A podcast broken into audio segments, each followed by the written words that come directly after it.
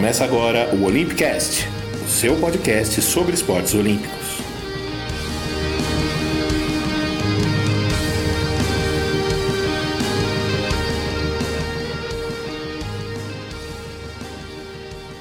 Gente, bom dia, boa tarde, boa noite, bom momento. Eu sou o Fernando Cesarotti e esse é o episódio 31 do Olympicast, que é um pouquinho diferente. Antes de contar sobre as Olimpíadas de Pequim, que vão ficar para o próximo episódio, talvez na próxima semana, eu trago aqui o resultado de uma live que eu participei no último sábado junto com o meu amigo Fábio Mendes, do canal Social Esporte Clube, e a Denise Miraz, uma das maiores jornalistas esportivas do Brasil nos últimos 40 anos, já cobriu 10 Olimpíadas, sendo 8 em loco, estava se preparando para cobrir a Olimpíada de Tóquio, e a gente conversou um pouquinho justamente sobre isso, quer dizer, o cenário que nos espera nesses quase dois meses até a abertura da Olimpíada. Falamos sobre as ameaças e os pedidos da opinião pública querendo o cancelamento dos jogos. Discutimos como o COI provavelmente está realizando os jogos de uma forma forçada por obrigação e pressão dos patrocinadores. Enfim, tem um longo papo aqui, eu não vou me estender. Vou rodar a vinheta de novo e vocês têm o nosso papo à disposição. E fique ligado nas nossas redes sociais do Olympicast para ouvir os próximos episódios regulares. Tá certo?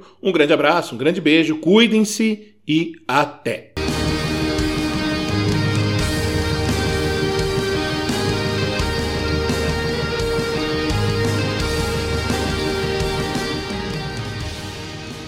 Bom dia, boa tarde boa noite. Para quem está acompanhando ao vivo, para quem vai acompanhar depois, a gente está aqui com a primeira live da segunda temporada do Social Esporte Clube. Né? É, a gente vai falar sobre os Jogos Olímpicos de, de Tóquio e vamos falar também sobre é, é, esse cenário de pandemia, como serão os Jogos Olímpicos, se é que serão, o que, que vai acontecer com essa, com essa pandemia. Em meio à pandemia, fazer os, os maiores eventos esportivos da, da Terra, do planeta. Tema, para falar sobre esse tema, a gente chamou aqui dois convidados especialíssimos. trouxe aqui a Denise Miraz e o Fernando Cesarotti, dois jornalistas tarimbadíssimos que manjam tudo de esporte, tem uma, uma grande experiência aí na cobertura do esporte, inclusive esporte olímpico. E eu vou falar aqui um pouquinho com a Denise Miraz. Ela é especialista em esportes, ela trabalhou no Jornal da Tarde, no Estadão, na Record e também no portal R7. Né? Atuou também na Secretaria Nacional de Alto Rendimento do Ministério do Esporte e atuou com a produção de conteúdo nos sites dos Jogos Olímpicos e Paralímpicos da última edição, o Rio 2016. Ela cobriu oito Olimpíadas, além de mais duas é, na retaguarda, além de cobrir mundiais de Fórmula 1, vôlei, basquete, né, os GPs de Fórmula 1 que ela participou, trabalhou como repórter, pauteira, editora, criou né, é, vários cadernos especiais, revistas, e no momento ela colabora com material olímpico sobre os Jogos de 2020 para o portal UOL. Denise, muito obrigado pelo, por aceitar o convite, por ter aceitado participar, por estar aqui falando com a gente né, sobre é, os Jogos Olímpicos, sobre esse, esse grande momento do esporte que todos nós é, adoramos, não só como profissionais né, de, de, jornalismo, mas também como amantes do esporte, torcedores. É um momento que todo que o Brasil espera né, a cada dois anos. O ciclo de Copa e Olimpíada movimenta o Brasil e dessa vez veio de uma forma tão maluca, né? Tá todo mundo ainda tendendo, querendo entender direito o que está acontecendo e, e, é muito legal que vocês venham aqui conversar um pouco, abrir um pouco assim a, a, os, os caminhos para a gente entender melhor o que está acontecendo no, nos Jogos Olímpicos, o que, que espera, né? O que, que o brasileiro pode esperar aí para os próximos dias, para as próximas semanas. Muito obrigado pela presença. Fique à vontade para falar um pouco, fazer a sua apresentação. Oi, Fábio. Para mim é uma delícia, né? Não é nem. Para mim é muito bom falar de esportes. Você vê, pelo que você falou aí, eu fico passando na minha cabeça uma vida inteira, né? Uma vida inteira falando de esporte. Então, essa Olimpíada de Tóquio, para mim, seria um, uma coisa absurdamente especial, principalmente na parte de tecnologia e assim, a vontade de ir para cobrir uma Olimpíada dessa, agora mesmo na, no meio da pandemia, é, uma, é um inusitado, né? Então, para um jornalista, seria muito interessante, mas as circunstâncias são bem difíceis e, como você mesmo falou, a gente ainda não tem certeza, a gente está num, num balaio de incertezas de Comitê Olímpico Internacional, de Comitê Organizador do Japão, de outros países, né? De eu acho que tá uma ainda está indefinido. Dois meses nessa pandemia a gente já viu que é uma eternidade, que amanhã pode mudar tudo, sabe? Amanhã pode ter fechamento de aeroporto, de estrada, sei lá. Então não dá para saber ainda. A minha impressão é que vai ter, porque o dinheiro está mandando. Assim, vai ser muito mais do que uma Olimpíada esportiva, vai ser uma Olimpíada financeira, na minha opinião. Se tiver, vai ser por imposição de anunciantes, de publicidade, de patrocinadores. É, Para mim, é isso que está mandando. Perfeito, obrigado. Agora, só o fato de a gente estar com essa dúvida há pouco mais de um mês mostra a, a, o buraco em que a gente se enfiou, né? né? Como jornalista, como espectador, imagina também os organizadores do evento, a sinuca de bico em que eles se encontram, só que em meio a, essa, a todos esses problemas, tem que lidar com algo muito mais grave, né? Que é uma situação que já matou só no Brasil mais de 400 mil seres, e no mundo já, já passou da casa do milhão. Então, é, é uma situação muito difícil de lidar, e, e, vamos ver como é que serão as próximas, os próximos desdobramentos, né? Os próximos passos. E agora eu vou aproveitar para apresentar o, o, nosso amigo aqui, o Fernando Cesarotti, velho, velho companheiro de Unesp Bauru, lendária universidade, o Cesarotti, que é bons tempos, bons tempos.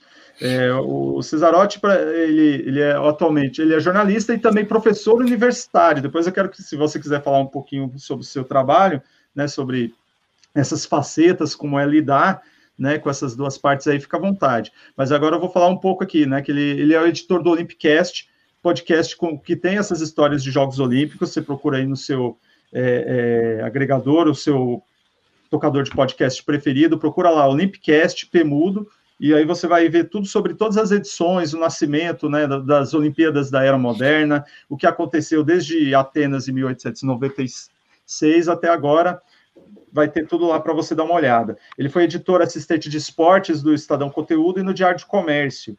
Foi repórter de esportes no R7 e editor no Globo Esporte Globo na TV Tem e também repórter do G1 de Sorocaba. É, quem conhece aí, quem acompanha bem as redes, vê que é um, é um grande formador de opinião, um ótimo pitaqueiro. Aí, é um... Isso sim, formador de opinião, mas levar forma minha, né? É, não, mas ó, mas é, é, sempre a voz da razão na, na internet, aqui sem ironia nenhuma. É, quando você tiver uma dúvida sobre o que está acontecendo nos cenários do esporte, acompanhe o Cesarotti, que ele sempre vai ter uma opinião importante, uma fala relevante, né? E ainda mais nesse momento que a gente ouve bilhões de opiniões e não sabe para onde caminhar. Então, procure a luz. A luz é o Fernando Cesarotti. Ah, Cara, muito obrigado.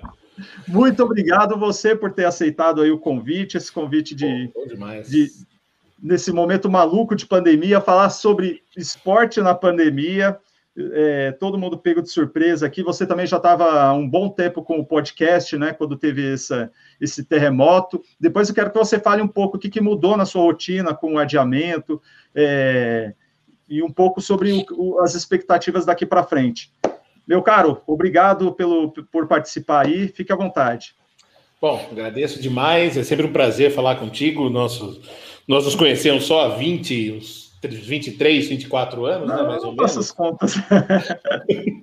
quando a gente se conheceu, pensa que quando a gente se conheceu, a Denise já tinha ido cobrir umas Olimpíadas em loco. Ah, é verdade. E aí depois eu quero que eu vou querer que a Denise conte aqui mais tarde a história de quando ela andou na contramão lá em Los Angeles. Essa tá história bom. que ela contou no podcast do Rodrigo Alves é maravilhosa. Ah, Maravilhosa essa história. Sim. É, é, um prazer estar com vocês aqui, com amigos, colegas. Né? A Denise, trabalhei com ela lá no R7, aprendi muito naqueles dois anos que tivemos lá. Uh, é sempre uma honra. Acho que a gente, eu estou na mesma situação. Assim, eu eu estou um pouco mais crente né, com a crença um pouco mais consolidada que o dinheiro vai falar mais alto e que vai ter Olimpíada mesmo. Tá? Eu acho muito pouco provável a essa altura alguma coisa mudar, embora haja, né, a gente tem visto, inclusive no noticiário, nas últimas semanas, uma pressão cada vez mais forte lá no Japão, né, porque o Japão está vivendo uma possível terceira onda, já não sei nem qual é a conta das ondas lá, enfim.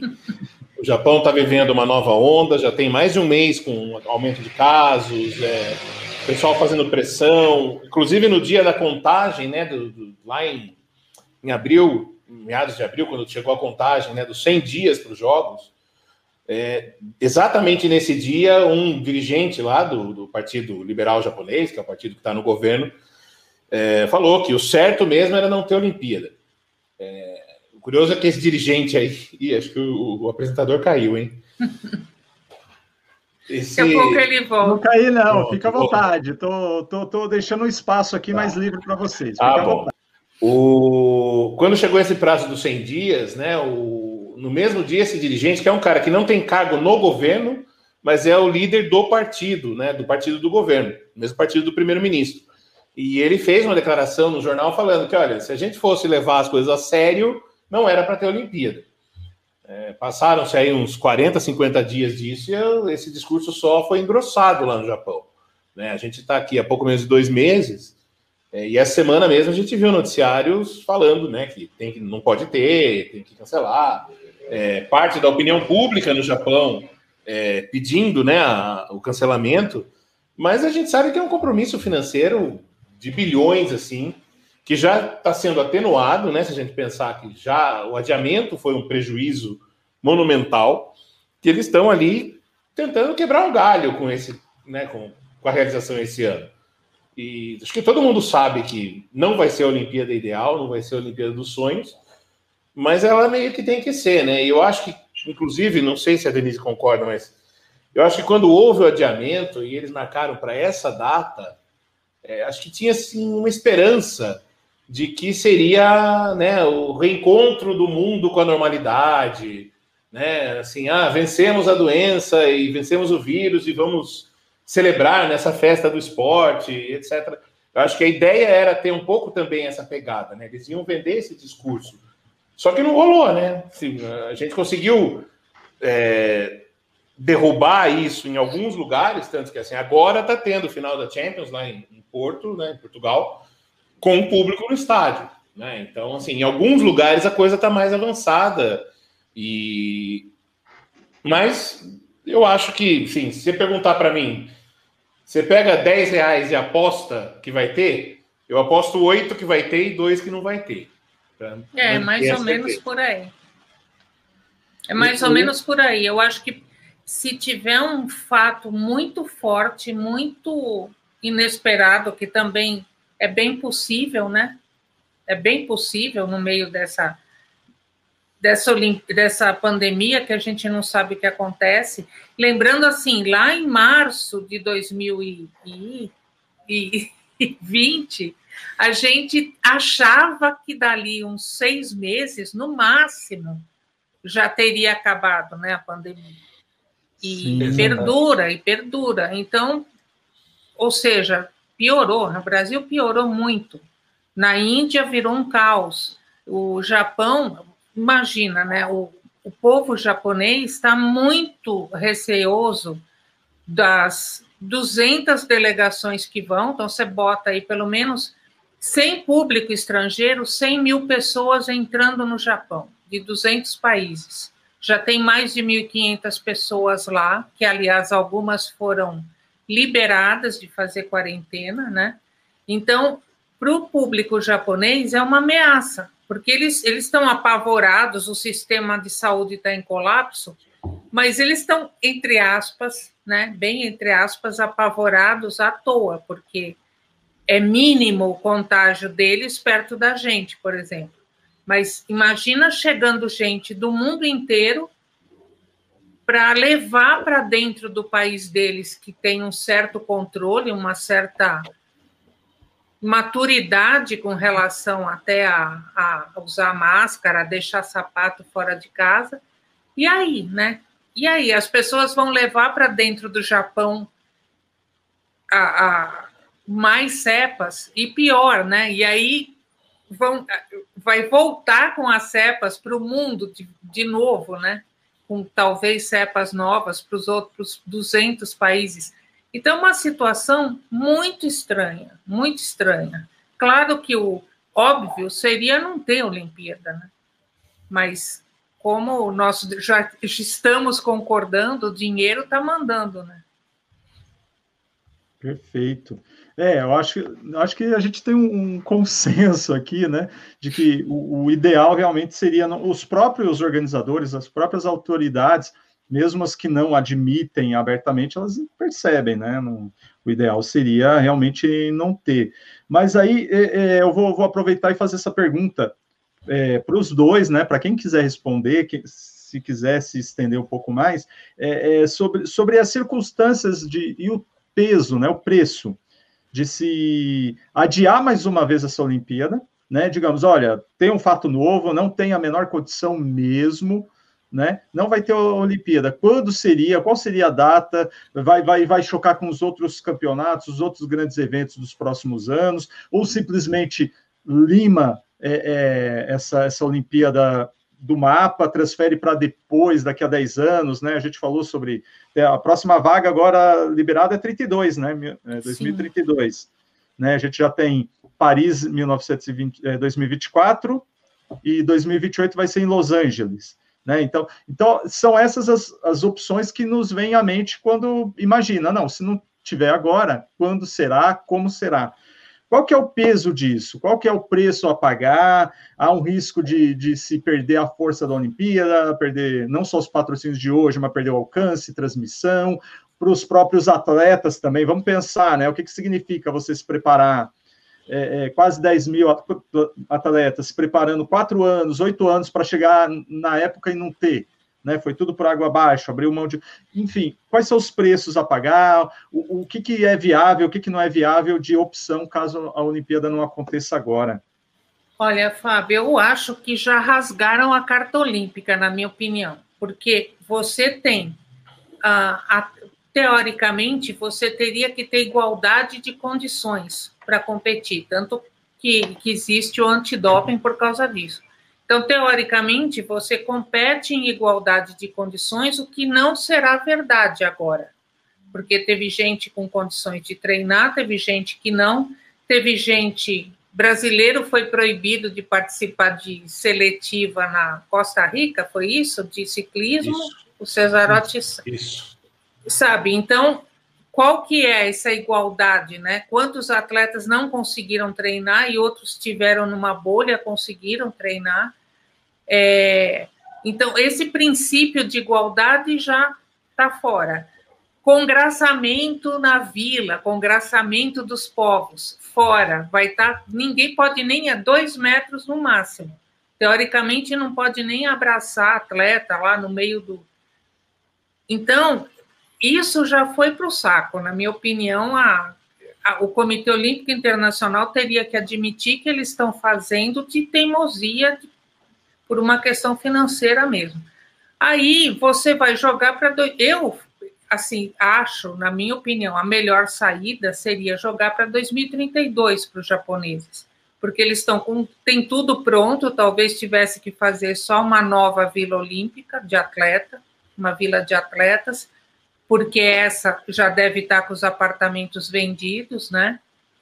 E ou então tentar negociar, negociar com, sei lá, Paris já deve estar fazendo tudo, mas talvez Los Angeles, você pegar e negociar com Los Angeles, não, eu faço e vocês fazem em 2032.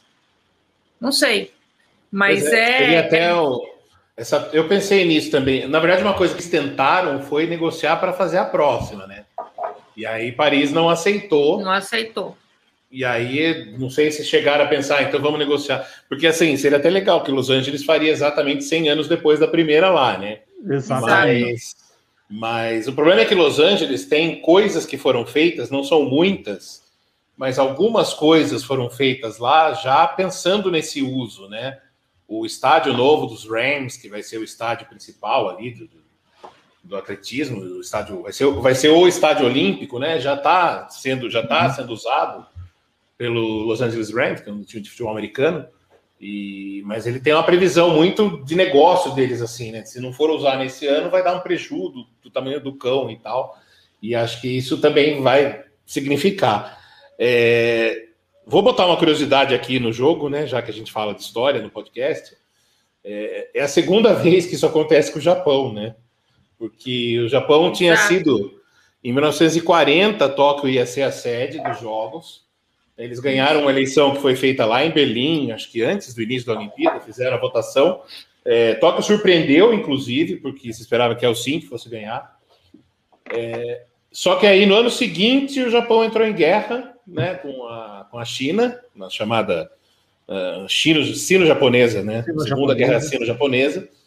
E aos poucos foram forçando a barra para tirar do Japão. Então, em 39, no começo de 39, foi confirmado que ó, não vai mais ser no Japão, não vai mais ser em Tóquio, porque o Japão está em guerra. E eles passaram para Helsinki. E aí, no fim, a Olimpíada não aconteceu, a gente sabe, por causa da Segunda Guerra Mundial. Né? E aí, Tóquio foi realizar, em 64, a sua Olimpíada. E, e é muito engraçado que isso tenha, engraçado, curioso, sei lá, que isso tenha acontecido com eles de novo agora, né? E, e justo com os japoneses que são tão certinhos e tão.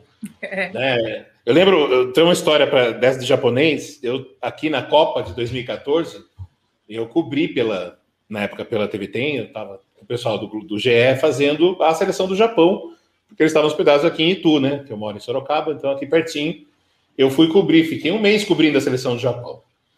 E o negócio super organizado, assim, sei lá, tinha coletiva, tinha tradutor do lado do jogador, tinha jogador que falava inglês, o jogador que não falava inglês tinha um cara do lado da, da delegação que ajudava a traduzir e tal, um negócio muito organizado. Aí, só que a seleção foi mal na Copa, né?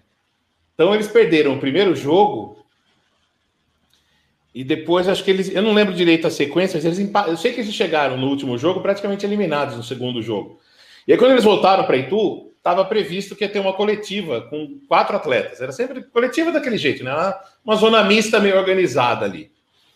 De repente sai um rapaz, do assessor, chefe da, da, da, imprensa, ele vem no saguão e começa a dar uns gritos em japonesinho. Aí assim, não entendo porra nenhuma, né? Será que o cara tá falando? De repente, a hora que ele para de falar, a japonesada tá empolvorosa, assim. Aí eu virei e falei, viu, né, o menino da NHK, a emissora deles que me ajudava aqui, às vezes também me ajudava, eu falei, o que aconteceu? Ele falou, não, eles mudaram o planejamento e o técnico que vai dar a coletiva e não os jogadores. Aí o que, que tem? Aí o pessoal está desesperado, porque eles não têm pauta para perguntar para o técnico, porque eles tinham feito a pauta para conversar com aqueles jogadores. Com aqueles jogadores. E aí, assim, eles não conseguiram nem organizar direito a mesa com o técnico. Aí a gente aqui, os brasileiros mesmo, e os europeus que estavam juntos, que fomos dar o um jeitinho ali para resolver a coletiva ali na hora. Né? Então, assim, os japoneses eles são muito organizados. O negócio assim, se saiu do plano, para eles já é um desespero. Então, eu imagino que já esteja sendo um problema enorme ali Sim. na organização de ajustar tudo para valer isso. E como a Denise falou, né, ajustar os calendários, são 35 federações internacionais, 200 comitês nacionais, né?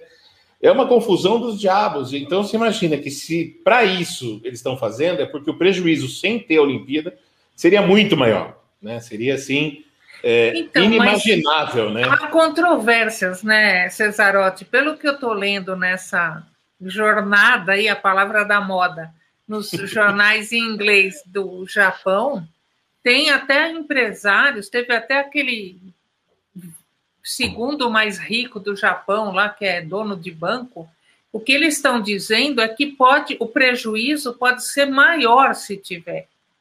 Inclusive maior moralmente, né? Assim, tipo, o Japão ficar com essa pecha de exportador de cepas novas, né? A cepa olímpica que eles estão falando.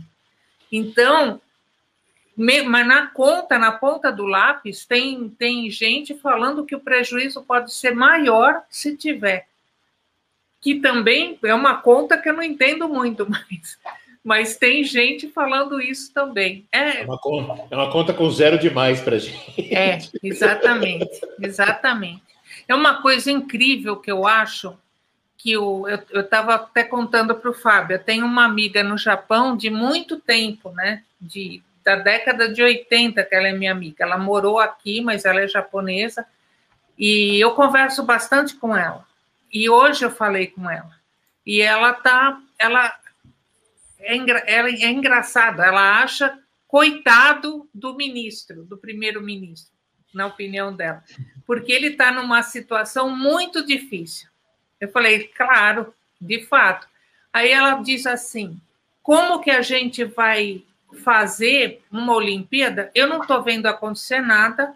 A vacina foi decidida, a compra da vacina faz uns 10 dias que decidiram qual eles iam comprar, nem isso eles tinham decidido. Eles estavam debatendo.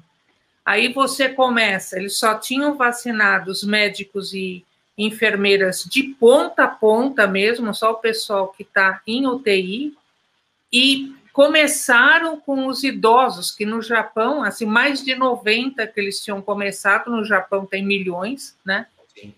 E aí não tem quem aplique a vacina, eles iam ter que chamar o exército, eles estão com Tóquio não tem 600 casos, não é mortes, casos por dia, não é nem internação, são casos.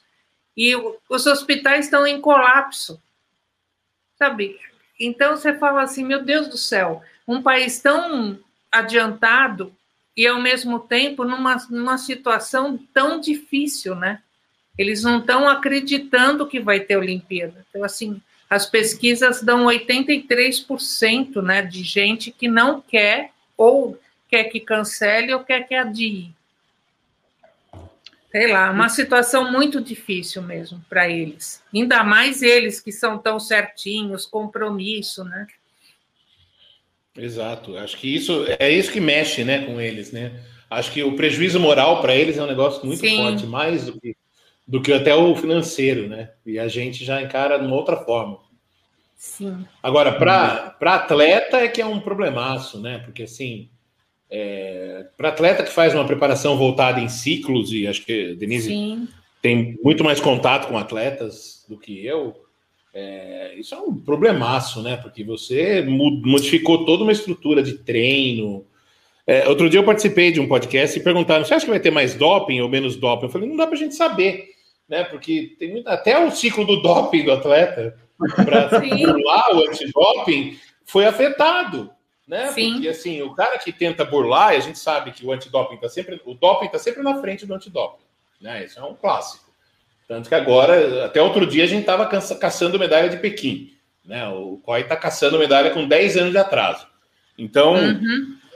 é, a gente sabe que o cara que, que se dopa e que faz, ele faz um ciclo de preparação para deixar de se dopar um certo tempo para ver se sai do sangue, da urina e tal. E até isso é afetado né, na preparação do atleta. Assim. Tanto que teve atleta aqui no Brasil caindo em antidoping agora na seletiva, provavelmente por, por, por, brecha nessa, nessa, nessa tentativa de truque, né? Um negócio muito louco. Não, e outra coisa esdrúxula que eu também estava ouvindo uma live de natação, de não lembro mais de qual modalidade, acho que era de polo, não, não era, enfim, era aquáticos, dizendo que se não tivesse seletiva, olha que coisa louca, no Brasil, valeriam os índices de 2019. Só que de 2019, por exemplo, teria caso de atleta que já tinha parado. E aí ele tinha vaga por 2019, quer dizer, um negócio completamente doido, né? e a vaga de 2019, hoje, o cara pode ter largado, está muito mal, muito pior de quem se preparou para a seletiva e aí não tem seletiva, sabe? Treinou em casa, com pandemia, com tudo, e aí de repente não tem seletiva. Quanto disso que deve estar acontecendo pelo mundo, né? Para atleta, eu, não, eu imagino que eles, aliás, outro, outra questão, os atletas querem ir de qualquer jeito, imagina, muitos, mas você tem que preencher uma papelada todo dia, é, é um, assim, não vou nem, nem começar a contar os, os livros de imprensa e os livros de atleta que eles lançaram, os manuais, as coisas obrigatórias. Mas os atletas têm que colocar lá, preencher 14 dias antes, se estão com febre, com não sei o quê, parará. Se você quer ir, cara, você não vai falar, você vai ficar quieto. Vai, vai ter muita gente que vai, ó. Exatamente. E aí? Isso acontece em qualquer, qualquer País. competição, né? É, não, eu, eu, eu cheguei a considerar, inclusive, em, que em algum momento eles iam meio que barrar atletas de determinados países em que a pandemia tivesse totalmente descontrolada. Cheguei a temer, inclusive, pelo Brasil, se isso, essa decisão fosse tomada tipo em fevereiro ou março, o Brasil era candidatíssimo a ser barrado Sim. da Olimpíada completo descontrole. Agora parece que está um pouco melhor. Sim, parece não, os números estão horríveis, mas estão menos piores do que estavam em fevereiro e março. Agora, se disparar de novo, o que eles vão fazer? Eu não duvido que talvez a própria Índia, por exemplo, eles vão chegar e falar: desculpa, o pessoal da Índia não vai poder, não. É, então, e outra coisa que até eu não lembro nem, eu falo com tanta gente todo dia, no, eu nem lembro, a gente estava comentando, por exemplo, sei lá, um jogo de polo aquático, Estados Unidos e Índia. E se os Estados Unidos falarem, não, não vou jogar com a Índia? Pois é. Pois Sei é. lá, não, não vou competir com. Sabe, vai acentuar a discriminação ainda, para piorar, né? Exatamente, exatamente. É, eu até acho que acredito que ninguém vai se manifestar isso lá, mas deve estar tá rolando uma pressão interna junto ao COI. E até Sim. acho que a ideia que o Brasil teve, né, que a gente, eu pelo menos critiquei bastante, de, de vacinar os atletas, né, de furar a fila vacinando atletas e dirigentes e tal, é, eu acho que tenha sido até uma alternativa do Brasil para né, evitar qualquer coisa, tipo, ó, oh, não, mas os atletas já estão vacinados, tá? Se, se, se o cara falar, não, ó, o Brasil, vocês estão com não sei quantos mil casos, tantas mil mortes por dia, não vamos deixar vocês entrarem.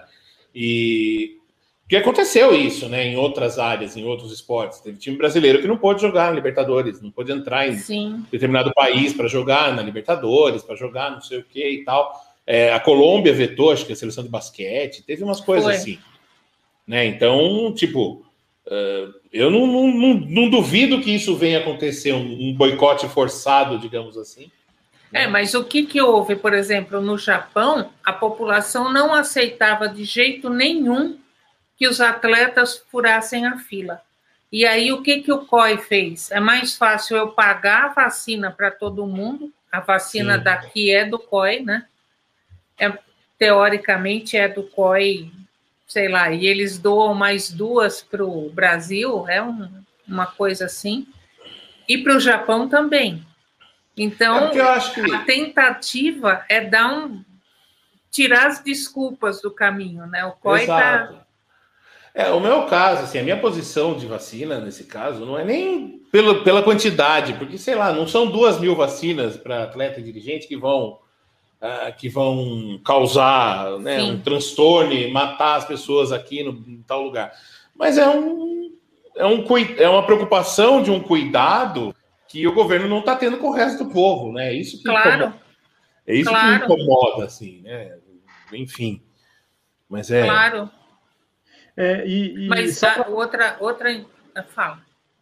Não, não, é, só complementando o que o, o Cesarotti falou, tem um pouco a ver com, com esse debate que a gente está tendo aqui de comorbidade, né? Que tem gente que está se indignando, porque tem muita gente sendo vacinada porque tem hipertensão, porque tem um, obesidade, ou isso, ou aquilo, e reclamando, ah, agora todo mundo é, tem comorbidade. Falei, gente, o problema não é esse, né? O problema é que era para estar tá todo mundo sendo vacinado, no país que tem talvez o melhor sistema de vacinação do mundo.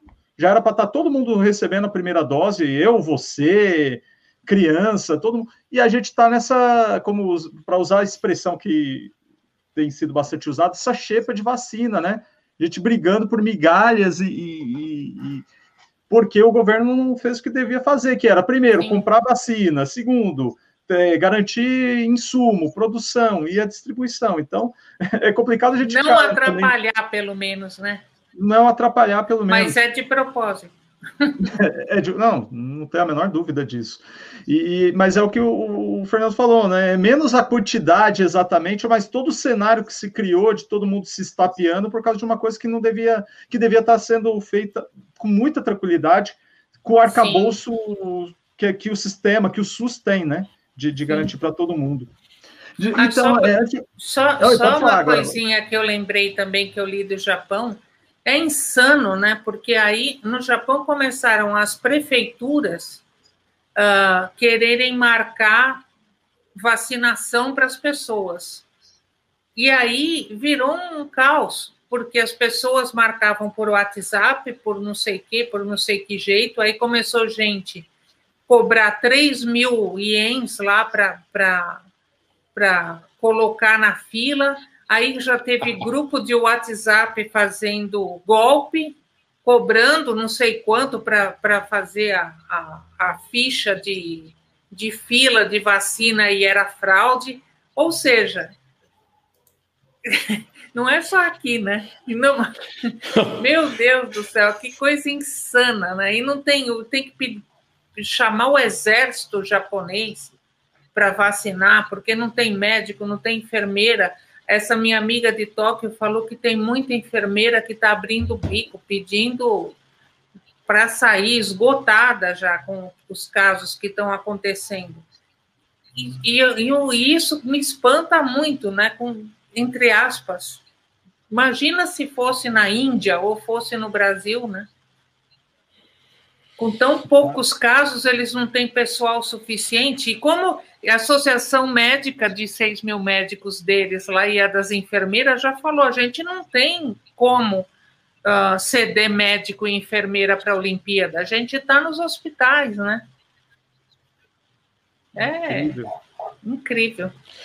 E, e é todo esse cenário que a gente tem que lidar agora, de acompanhar, de tentar entender. Uh, antes de mais nada, eu quero mandar um abraço aqui para Camila, para o João, para a Lília, para o Gilberto, que deixaram uma mensagem aí.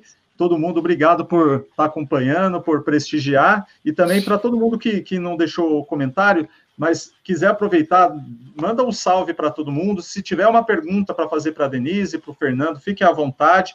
Vou deixar o espaço aqui para quem quiser fazer pergunta, tirar alguma dúvida, né? Claro. A gente está falando sobre os rumos da Olimpíada na, na em meio à pandemia. Então, fique à vontade. Se alguém quiser perguntar alguma curiosidade aí de, de, de, de medalha, de, da história das Olimpíadas, a Denise e o Fernando também, com certeza, vão poder responder bem para vocês. É, uma das perguntas que eu ia fazer, vocês já, já até abordaram bastante, né? Que é essa questão do, dos atletas brasileiros. É, e, e, vocês mesmos falaram, né? Que se, se, se tiver um agravamento né, é possível que, que os atletas brasileiros sofram uma sanção.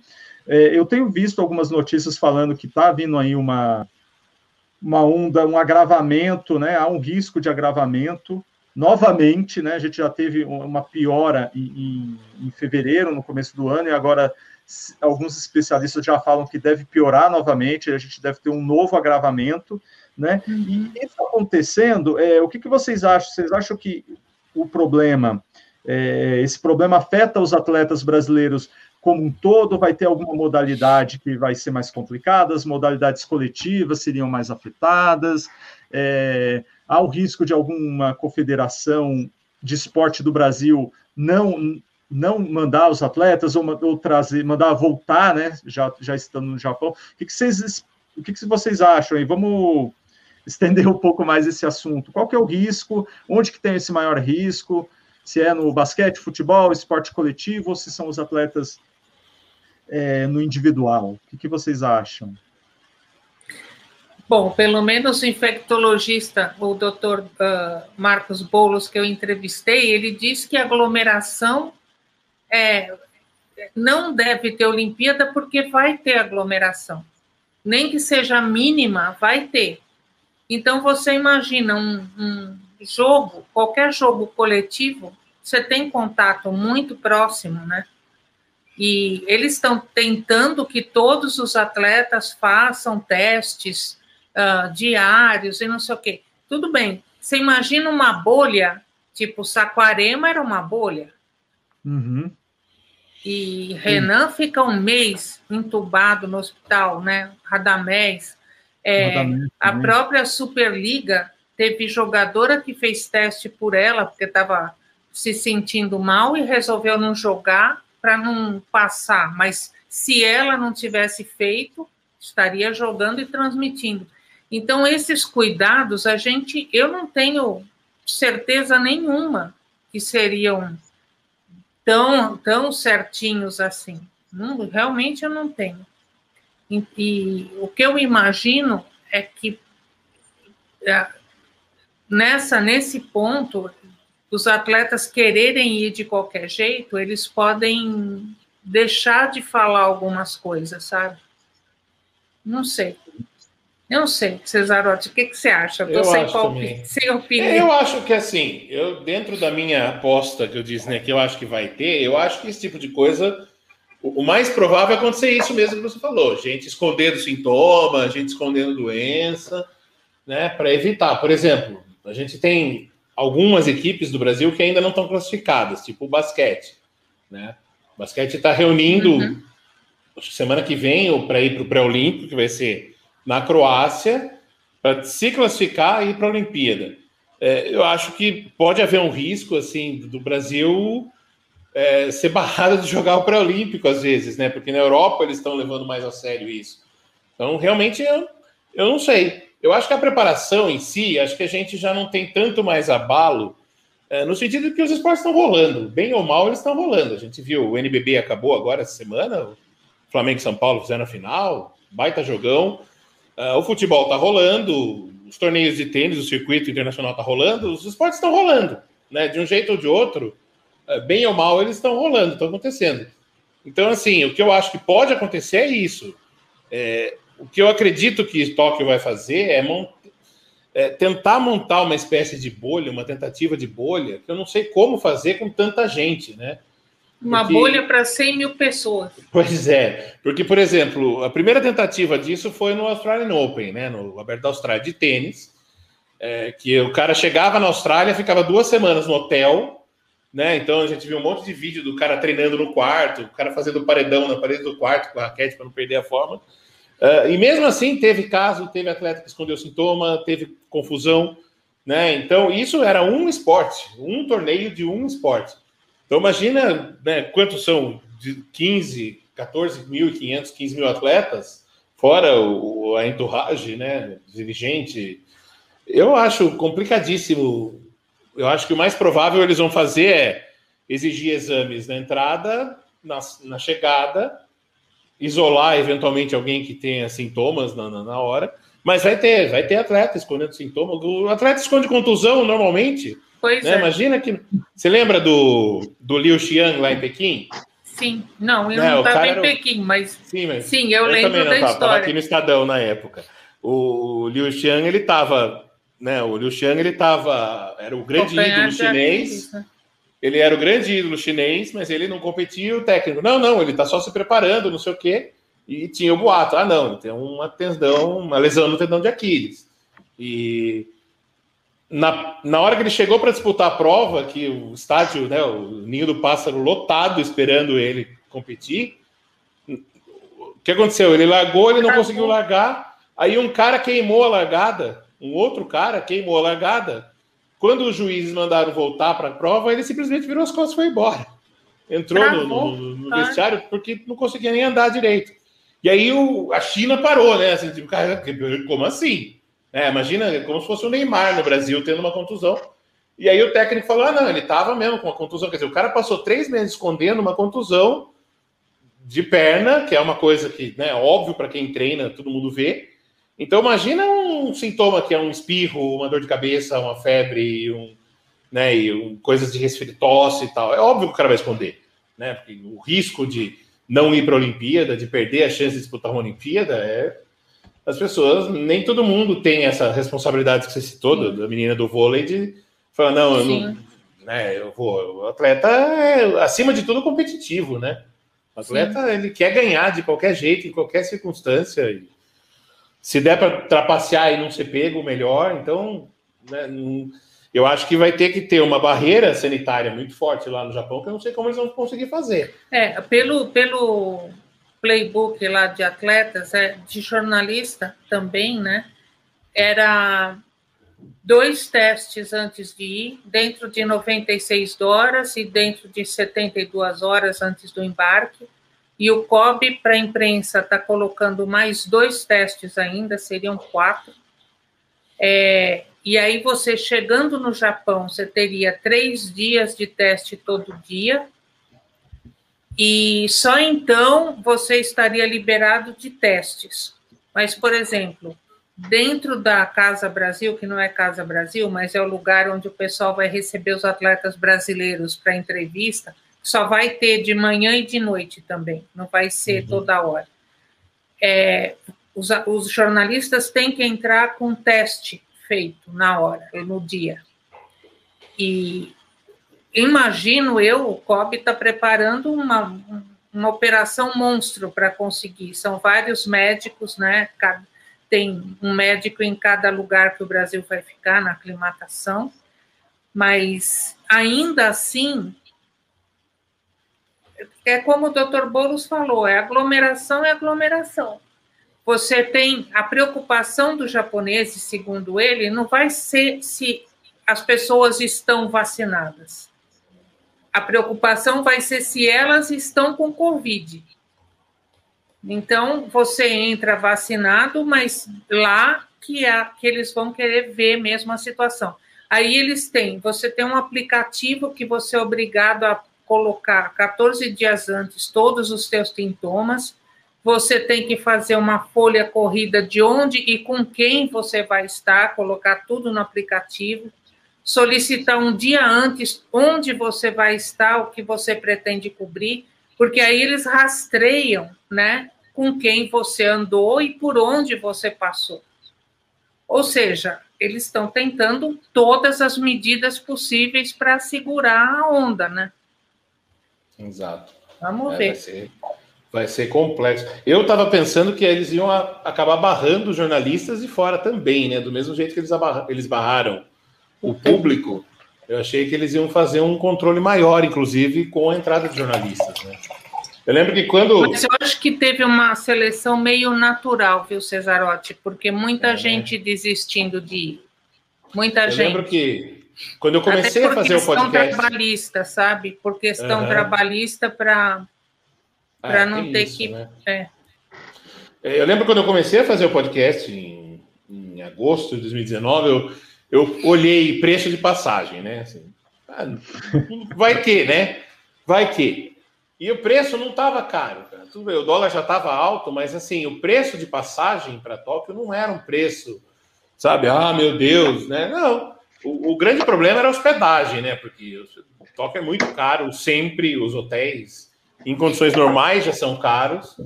E táxi, obviamente agora táxi, transporte você não pode usar também. transporte público. Pois é. Então, mas eu digo, quando eu fiz a conta era sem pandemia ainda, né? Isso em Sim. 2019. É, o grande aperto para você ir, tipo, na louca como freelancer e tentar vender coisa lá era a hospedagem, né? Muito caro, assim. A hospedagem no Japão é, uh, sei lá, era o mesmo preço que você ia gastar com a passagem, você gastava com 20 dias de hospedagem em Tóquio, um negócio de 500 dólares por, por semana, uma coisa bizarra, assim. E. Por semana, aí eu, não, mais. Acho que por dois dias, né? Era uma coisa assim, era 300 dólares por noite num hotel com quarto para dois. Sim. Negócio bizarro. Aí eu falei, não, sem condições e tal. E aí, quando foi chegando a pandemia, eu falei, meu Deus do céu, e agora, né? E agora? E aí eu acho, até eu achei que eles iam ser bem criteriosos, e óbvio, né? O próprio jornalista é isso que você falou. Né? Não vou arriscar, eu gostaria muito de ir, mas fica para uma próxima, né? E tem outra, viu, Cesarotti? Vou te falar seguro de vida pois é. obrigatório é. Com volta de corpo. Eu pedi cotação. O mínimo, um mínimo, só os quatro testes antes disso, você já gasta quase mil reais. E o mínimo do seguro de saúde é um pau e meio e chega até cinco mil reais. Esse seguro para você se enfiar num caldeirão de pandemia. Tem que ser muita, tem que ter muita vontade. Tem que ter muita vontade. Nossa, é, é complicado. O, o Cesarotti, só complementando aí, você falou um pouco né, dos seus planos de ir para Tóquio e tal. O que, que mudou aí pro, no podcast do seu trabalho, com, com adiamento? Sim, para falar a verdade, acabou dando uma relaxada, porque Uh, o podcast não é meu trabalho, meu trabalho são minhas aulas, basicamente, né? Hoje uhum. eu, eu, trabalho como professor universitário aqui no, em Salto, né, aqui no interior, é, nos cursos de jornalismo, publicidade, cinema e tal. E o podcast é um passatempo que eu faço nas horas vagas, né? Então, a minha ideia inicial era contar todos os jogos um por um. Uhum. E eu ainda não consegui terminar, estou terminando Pequim. Quero ver se eu consigo soltar Pequim. Essa semana falta Pequim, Londres e Rio. Uhum. É, e eu queria falar um pouco sobre os esportes também, mas óbvio que não vai dar tempo. E assim, é, quando chegou em, em março do ano passado, eu dei uma travada, porque, puxa, e agora? O que, que vai ser? Aí eu fiz um episódio express falando do adiamento e tal.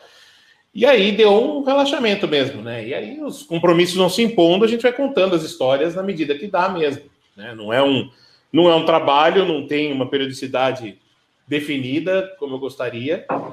Mas tá ali, tá ali, tá? Quem quiser procurar depois o Olympicast nos agregadores, até aqui no YouTube, para quem está olhando agora, tem lá alguns episódios que eu postei em formato de vídeo e tal. Você acha ali até os Jogos de Pequim, é, até os Jogos de Atenas, agora falta Pequim. É, assim, em tese, para mim não mudou. O que mudou foi essa expectativa, talvez. Né? A minha expectativa com o podcast sempre foi ela de fazer um passatempo e uma espécie de portfólio. Né? E com esse portfólio eu vender esse material para alguém depois, ou né, alguém me contratar para fazer uma coisa parecida, um outro formato. Mas aí, com esse cenário, o que, que foi acontecendo? Vai dando um desânimo, né? Eu confesso que teve horas que eu falei, cara, tem 3 mil pessoas morrendo, como é que eu consigo falar de esporte? Como é que eu, consigo, eu pensei a mesma coisa. Como é que eu consigo lembrar histórias do esporte, histórias bonitas, de gente vencedora, de gente feliz? Né? Como é que a gente consegue recuperar isso num cenário tão ruim assim de.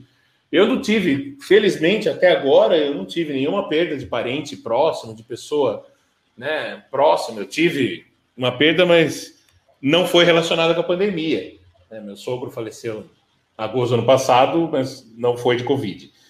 Mas, sabe, mesmo sem estar diretamente afetado, é o, o espírito, né? O zeitgeist da, da, da sociedade meio que afeta, né? Às vezes você para, puxa, mas para que, que eu vou fazer isso? Quem que vai querer ouvir? Quando que a gente vai conseguir é, levar? Então é um, é um desafio, assim.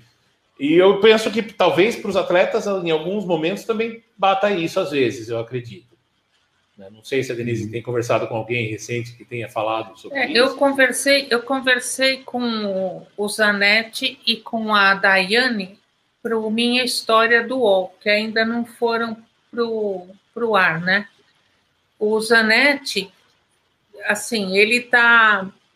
É o que ele diz, é um momento muito triste, que para ele acabou até sendo, entre aspas, bom, porque ele teve, ele pôde acompanhar o fim da gestação do filho dele e ver o filho crescendo esses meses, né? Que ele não conseguiria isso.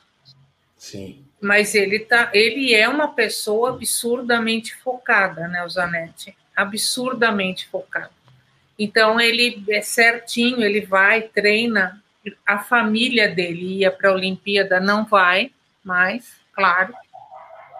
Ah, falei com a Daiane e ela também está muito. Ela falou que passou uh, meses assim refletindo sobre a pandemia e sobre ela mesma, né? Ela também acha que isso foi geral, né? Todo mundo pensando no que está acontecendo, assim, até temas que se tornaram extremismo, extremismos, você conseguiu processar melhor, né? porque você está parado e pensando sobre isso. Então, eu acho que a cabeça dos atletas também se divide, né? Fora aquele período que eles ficam bem focados para treino, tudo, ou para, no caso da Daiane, né, o pro, projeto dela de, de Paraisópolis, de ginástica olímpica, de ginástica artística, é, eles também estão preocupados, também abala, não tem como, né? Tá certo. Denise, como que foi, como que foi assim o impacto da, do adiamento é, no seu trabalho, né, como jornalista especializada, o, a relação com o UOL, como que o UOL também lidou com isso, como, como que, que foi esse, esse, essa transição? Então, Então, na verdade, Fábio, eu tava, eu estou fazendo frila que aparece. Uhum. Então, de esportes, o que eu pensei? Eu vou para a Olimpíada, eu fiz o que o Cesarotti disse. Em 2019, uhum. na verdade, eu queria ir para o Japão de novo, porque eu sou apaixonada pelo Japão. Eu queria fazer a Olimpíada e passear. E aí, o que eu fiz? Eu reservei um Airbnb por um mês lá e pensando em batalhar para ir para a Olimpíada, pensei em fazer podcast, pensei em várias coisas, até curso de audiovisual eu fui fazer. Agora eu sou uma radialista profissional. Aí, mas assim, as coisas não foram acontecendo, foi o que o Cesarotti falou. Você fica pensando assim, gente, o mundo está de ponta cabeça, o que, que é o esporte diante de tanta coisa, né? Então, você não quer pensar assim, porque o esporte é saúde, é inclusão, é educação, formação, é, é muito importante, mas você acaba meio esmagado assim. Aí eu comecei a sugerir matérias para o UOL, não faz tanto tempo assim, e agora voltou o bicho carpinteiro, né? Eu estou com pauta toda hora, eu estou ligando para lá para falar assim, ah, eu queria fazer isso. Ah, mas tem mais essa matéria. Ah, eu falei com o Dr. Boulos, do infectologista, porque não sei o quê. Ah, eu... E vou indo. A Dulce Thompson, que era da seleção brasileira de vôlei, né, dos anos 90, uhum. ela, é eu lembrei, ela é especializada em seguros de grandes eventos, já faz Fórmula 1 há 10 anos, né? Aí liguei para a Dulce para falar sobre seguro de Olimpíada, fiz a matéria de seguros de Olimpíada. Então, tô, na verdade, eu fico querendo fazer alguma coisa ali de esporte. Fico um monte de ideia na cabeça. Tom, eu tô nessa fase de ideias essa mulher, na cabeça. Essa mulher tem a agenda mais valiosa do esporte brasileiro. Você não tem ideia. Não mais, não mais, César. que isso. Denise, você tem telefone de fulano? Opa, peraí. Eu mesmo fiz o podcast dos do, do, do Jogos de Moscou graças ao contato que ela me deu do. Do. Putz, qual é o nome do rapaz? Do Alex Welter. Foi ah, ótimo. Ah, Foi bem vi. legal o episódio. Agora é prefeito de Niterói, né? É, né? Irmão do, irmão do Torben, irmão do Lars. Não, irmão do é. Torben mesmo. Isso. E do irmão do Lars. Agora ele é prefeito em Niterói, que eu me lembro, acho que é. Mas, enfim, é um, é um. É difícil, viu, Cesarotti? Se a gente for falar em jornalismo também, antigamente era. Você tinha contato muito mais direto com os atletas. Você sim, também sim. ia nos treinos, eles falam muito isso, né? A minha geração, do Nunes, é, sei lá, Cida Santos. Laguna. Eles, o, é, o Laguna é mais novinho. Ele é mais novinho, mas a gente brinca que não. tá bom. Mas assim, os, os, próprios atletas falam: ah, vocês iam nos treinos, vocês uh, assistiam, perguntavam, a gente se conhecia. Hoje as pessoas não têm tempo. Você senta na cadeira num site, é pau ali, é subir matéria direto. Também não sei que propósito que tem, né? Assim, mas enfim, são outros tempos. É e você não tem, você não tem tanto contato assim para ter os telefones, né?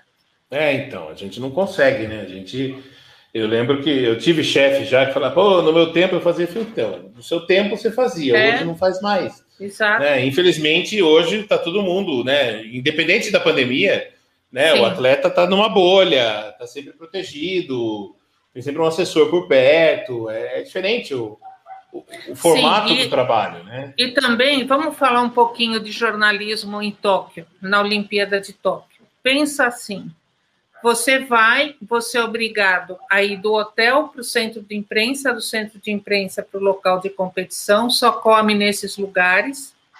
Eles não têm ideia ainda de zona mista, porque teria que ficar cada um a dois metros um do outro, ou seja, aquela zona mista que a gente conhece não vai existir. Não, não vai, existir. existir. E aí eles pensam em fazer online, por coletiva por online. Então, o que, que, que adianta você fazer coletiva online? E você não, não pode ir na vila mais para ficar lá sapeando, vendo se você consegue alguma entrevista.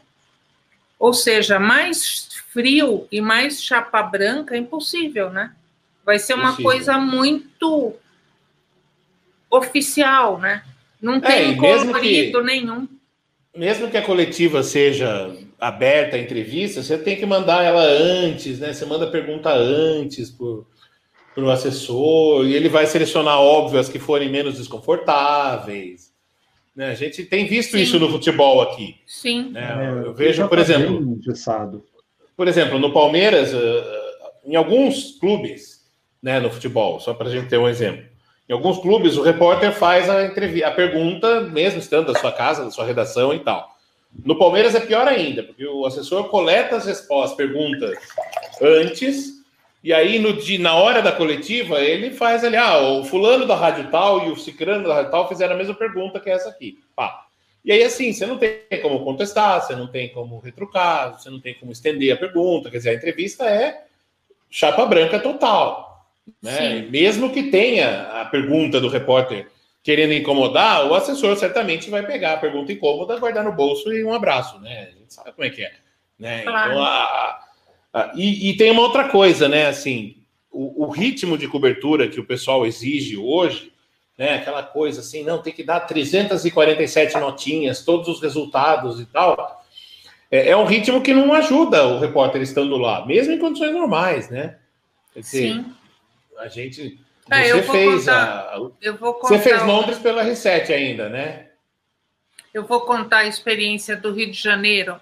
A minha impressão uhum. é que não existiu para mim. É muito louco esse copinho aí que você está tomando é do Rio de Janeiro. Eu fiz uhum. uma matéria com colecionadores desses copinhos, por exemplo. É, mas só. assim, mas assim, pensa, você está num jogo de vôlei e você tem que ficar final do vôlei, você tem que ficar vendo que o, que o Neymar chegou com o cabelo tingido, né? Era um dia depois da, da medalha do futebol. Aí aquela, aquele tumulto, você nem não está vendo o jogo, você vai mandar notinha para o menino que é encarregado de redes sociais e a tua notinha vai, sabe Deus para onde? Você vai para o Instagram, para Facebook, não sei para onde ele está colocando, e eu não tenho nem tempo de olhar. E aí acaba a Olimpíada do Rio de Janeiro, o Comitê Olímpico Internacional pega o site brasileiro, não existe mais, ou seja, as matérias que eu fiz que não foram traduzidas para inglês sumiram. E todas as notinhas que eu fiz, que foram picadas e espalhadas pelas redes, sumiram. Então, é. eu não tenho rastro de 2016, como eu tenho de, sei lá, de, de Seul, até de, de Barcelona. Você consegue achar matéria de anos Sim. atrás e do Rio você não acha. É como se não tivesse trabalhado. É muito louco isso. É muito louco. Inclusive, para o podcast, às vezes eu procuro coisas, tanto para o podcast, às vezes até mais para as colunas que eu escrevo na Trivela, né, que é de futebol, e aí eu quero buscar, assim, ficha técnica do jogo, se o cara entrou, saiu, é. e tal. E você não acha, cara, porque os caras tiraram a droga do site do ar, a FIFA tirou todas as fichas técnicas de jogos antigos do ar, as matérias também não estão no ar, então você não acha no site do COI os jogos de Londres, os jogos do Rio, Sim, jogos... Exato. Aí você acha, aí assim, é muito louco, porque na internet você acha umas coisas bizarras de ah, aqui tem todas as fichas técnicas e as estatísticas do basquete da Olimpíada de Munique. Aí os de Munique você acha, mas os do Rio você não acha. É, é meio maluco esse, é. esse, esse, sistema, né? O pessoal, é. E o pessoal não se preocupa com essa preservação, esse senso de preservação é. histórica. Eu, eu não sei se é uma questão tem... de geração, né? A gente tinha tinha isso muito em mente, né? Eu, eu era, Sim. eu já virei arquivo de mim mesma. Então, sei lá, primeira entrevista do Bernardinho como técnico. Aí você procura, porque eu sei que naquela entrevista ele me falou alguma coisa assim, assim, assim. Cadê a entrevista? Às vezes eu teria que ir no Estadão, né? Olhar no, na Nossa. biblioteca, no acervo do Estadão. Nossa. Mas isso teria que ter sido facilitado hoje. Pois é. Não, e o Mas pior, não, você já fez. Se você fez para o Estadão, tudo bem, a gente tenta e acha no acervo, se você for assinante Sim. e tal. Se for para o JT, pior, porque. Não, sumiu. JT, não existe. não tem nada. JT não, tem, tem no arquivo do Estado, lá no. no na, tem no da, papel. Tem no Carandiru papel. no papel. Tem lá, tem que fuçar.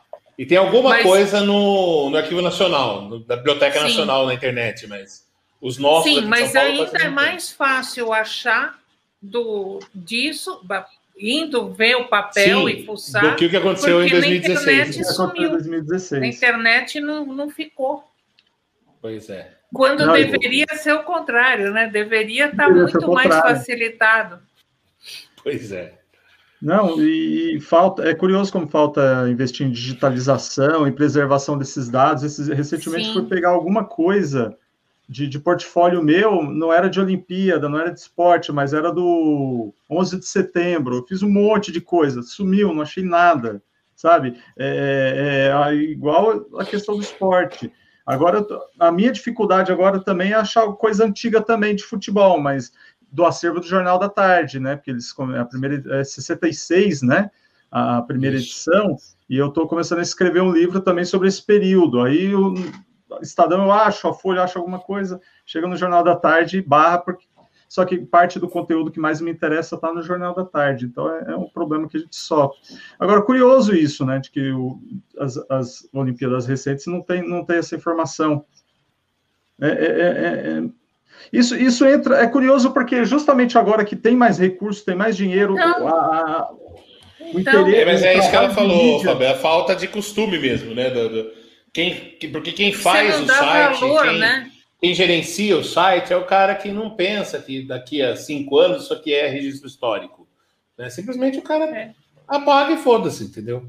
É. Tá em algum lugar não, perdido. E o, e o, o, não, e tem outro detalhe, né? Porque a, a, quantidade de informação sem, sem importância é tamanha, né? Pois que é. também você joga tudo fora e joga tudo que é importante junto por exemplo, isso, né? Sei lá, nota que eu fiz, uh, que o, o Neymar apareceu no jogo final de vôlei com o cabelo prateado, sei lá eu que cor que ele pintou. Que importância tem isso? Teria muito mais importância, pelo menos, ter a, as duas equipes, né? O, o, o scout das equipes, do que. Mas aí sumiu tudo. Aliás, aliás, esse é um problema comum em cobertura esportiva, né? É, eu estava ouvindo, o, o, lembrando a história do Joaquim Cruz, né? Foi o primeiro brasileiro a ganhar, assim, uma medalha de ouro ao vivo, né? Que a gente viu ao vivo ele ganhando, tal. Foi, foi isso mesmo, né?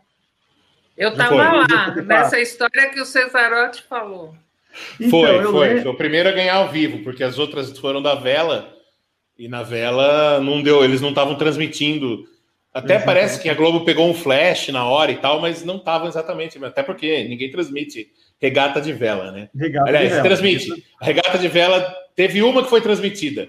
Uh, Denise, você estava em Sydney, né? Você Sydney, do foi? Do Chat, o Ben Isley, né? Isso, Nossa, aquela. É. Eu lembro de assistir pela Globo, três horas da madrugada, o cara fazendo. Como é que é que eu coloquei no texto? Era o cara fazendo catimba na vela, bicho. Isso, na vela, Deus do catimba céu. na vela. Tô marcando o cara para chegar em 39 e ele em 40. Porra, aquilo, aquilo foi demais. Tudo bem que a gente ficou puto porque o nosso perdeu, mas aquilo perdeu. foi demais, assim. Não, mas, até... Então, mas é que você falou, a, nas medalhas, o Brasil ganhou com a Demar, né? É, não tinha televisão duas. ao vivo ainda, não tinha satélite. Uhum. Primeira Olimpíada transmitida por satélite, teve alguma coisa em Roma, em Roma e depois é. Tóquio. Depois em Tóquio, aí sim, bastante coisa. Acho que nos Estados Unidos passava quatro ou cinco horas por dia, aproveitando a diferença de fuso horário e tal. E que o Brasil ganhou ouro, com, passando ao vivo para a gente assistir aqui, foi o, Joaquim mesmo. É, eu lembro, eu ouvi você falando isso no podcast, eu lembrei, porque eu estava assistindo na hora. Tava passando o futebol, sim, sim. né? Tava passando. Isso. Ah, acho que é semifinal, se não me engano. E Aí eles cortaram, cortaram o sinal para ir para o Joaquim Cruz, exatamente. O Joaquim Cruz, então foi um negócio marcante, porque, bom, era criança, não estava esperando, não estava entendendo nada. Daqui a pouquinho entra o cara lá, o cara ganha, aí todo mundo chorando. Eu lembro, lá. Eu lembro até a, a, a, sala da casa que eu estava, onde eu morava nessa Olha. época. negócio muito louco. Nossa, não, eu não, eu, eu, não lembro, mas eu lembro a casa onde eu estava. Foi a mesma época que depois a gente acompanhou a Copa de 86. Foi nesse dia, Denise? Foi no dia do Joaquim que vocês fizeram a grande aventura? Conte aí, conta aí. Ah, é, vamos lá, vamos lá. Eu ia falar até da, da diferença, né? De você cortar um, um, uma cena para entrar um brasileiro ganhando medalha, né? E hoje você corta para mostrar o cabelo dourado do Neymar, né? Pois é. Mas, então, a história, a, história, a história é muito legal, porque assim, eu cheguei em Los Angeles antes, o Jornal da Tarde era sempre o patinho feio, né? Então a gente que que ia atrás de passagem, tudo, reservava carro. E aí eu cheguei antes do que o Castilho Nunes e aluguei um carro. Um, um carro batido, que era mais barato, bordozinho. e não tinha, o Estadão não tinha pago o estacionamento, porque era muito caro o tal do estacionamento nas, nos locais de competição. Então, é, assim, só, só lembrar que Los Angeles foi uma Olimpíada horrorosa nesse sentido, né? Porque era tudo longe para cacete. Longe, a cidade é uma é, mais extensa a, do mundo. Que foi uma né? Olimpíada meio que da Califórnia, não só de Los Angeles, né? Então, é, tudo muito tudo longe. longe. E tudo American Way of Life, assim, muitos carros andando em grandes avenidas e tal. Isso porque saiu meia cidade, né? Mas tinha trânsito. E aí eu dirigia para lá e para cá, né? Ia para Olimpíada, não sei a experiência de vocês, mas agora menos pior, porque agora vão, vai, agora não, porque Tóquio não vai ser assim. Mas, por exemplo, iam 10 do Estadão, 10 do Globo. Nessa é, época de Los Angeles, Seul, eram três, dois. O credenciamento era muito difícil, muito difícil. Devia ter 30 para o Brasil inteiro e ainda metade ia para o Comitê Olímpico com o Major Padilha, então ficava a credencial do Estadão, o Zero Hora, é, Correio Brasiliense, o Globo, a revista Manchete e a Veja. Acabou. E assim, tipo, dois cada veículo. Então, a gente ia fazer 20 esportes, né? Corria que nem louco. Imagina Los Angeles, você cruzava a cidade para lá e para cá e ia até a medalha do Cruz, ia até o, a corrida, né? não a medalha, mas a gente tinha quase certeza que, que o Cruz ia ganhar pelos, pelos resultados dele. E aí tô eu e o Nunes indo de carro pro, pro estádio, só que não ia dar tempo de chegar. A gente pegou engarrafamento nas freeways, não tinha o que fazer. Quando estava perto do, do horário, eu falei para o Nunes assim: segura, porque nós vamos sair na contramão da freeway, porque vai dar na boca do estádio, vai dar certinho. Você não vai fazer isso. Falei, vou sim. Sair, vum. Imagina a cena de filme, os carros abrindo assim, você descendo. Chegamos a tempo. Corre que nem louco. Subindo, era escada rolante por fora do estádio Chegamos que nem dois doidos lá, paramos e vimos uma medalha de ouro do Cruz. Mas valeu a pena, conseguiram ver a medalha. Valeu. E que coisa, cara, o estádio de Los Angeles, eu não sei por que, que eles não usariam de novo. A volta que ele dá, o público, você ouvia a, o som acompanhando, assim, tipo, sabe, a acústica se ouvia o som acompanhando o cruz junto com as duas voltas, uma coisa de arrepiar, muito Eles legal. vão usar o Coliseu, sim, eu só não sei exatamente no que. É mesmo. Mas está previsto, vai, vai usar sim, eles vão continuar usando, porque que é muito legal, porque ele foi usado na Olimpíada de 32. Pois é. Né? Pois Aí é. ele foi reformado para a Olimpíada de 84 e ele está previsto para ser usado sim. É que eu, deixa eu vou, vou tentar abrir aqui para para achar. Porque, porque também. De usar, mas eles vão usar né? sim, tá na, tá na previsão. Sim. Porque também, sim, sim, exatamente. você estava falando. E porque do... ele tá bom, ele estava sendo usado, né? e congelou. E congelou.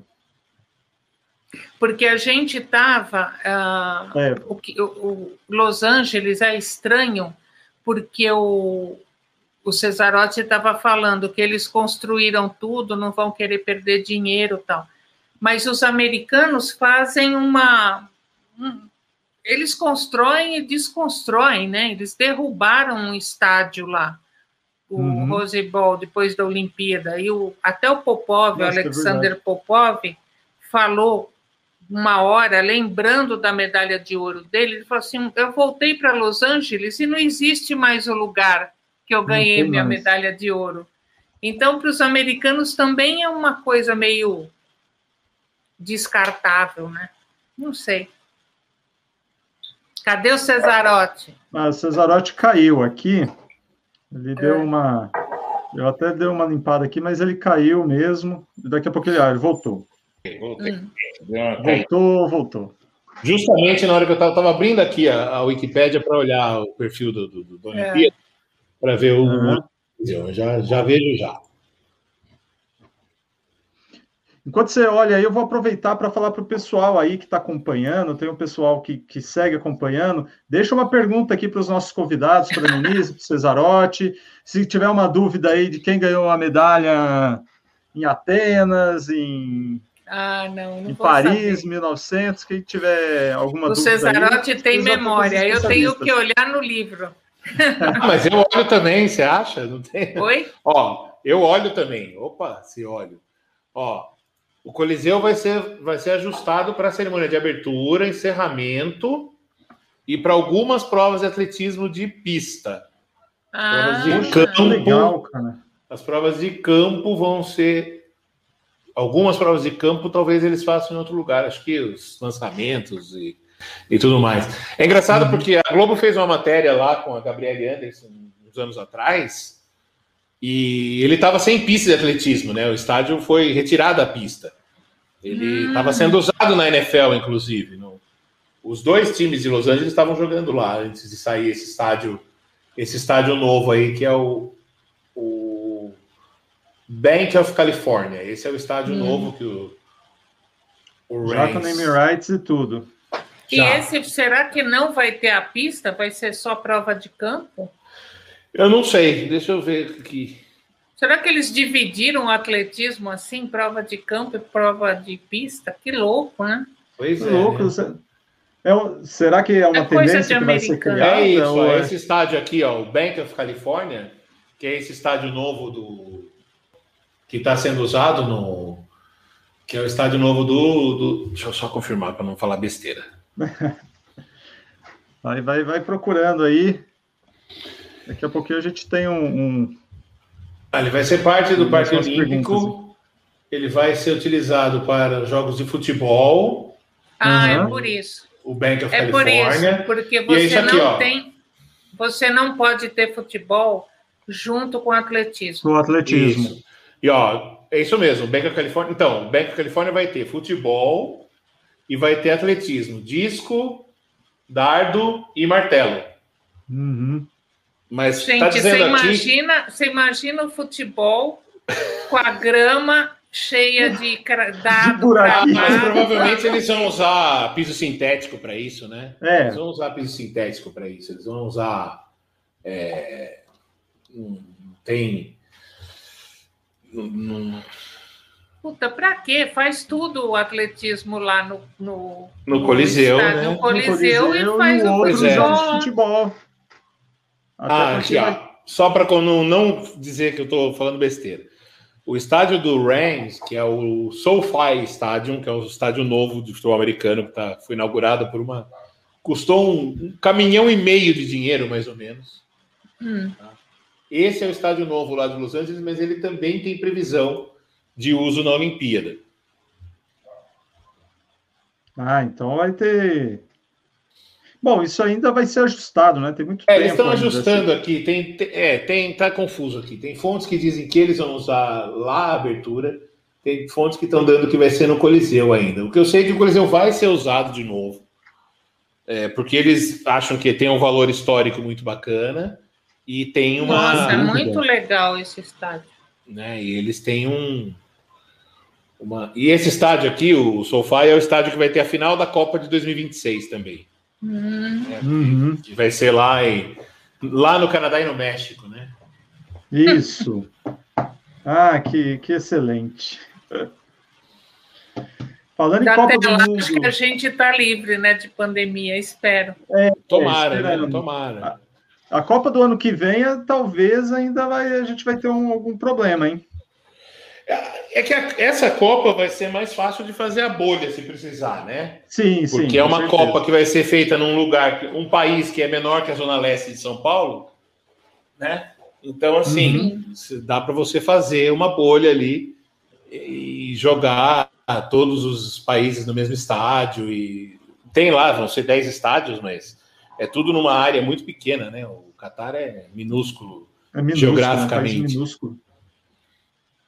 Então, nesse caso, vai dar para fazer a bolha, né? Se precisar.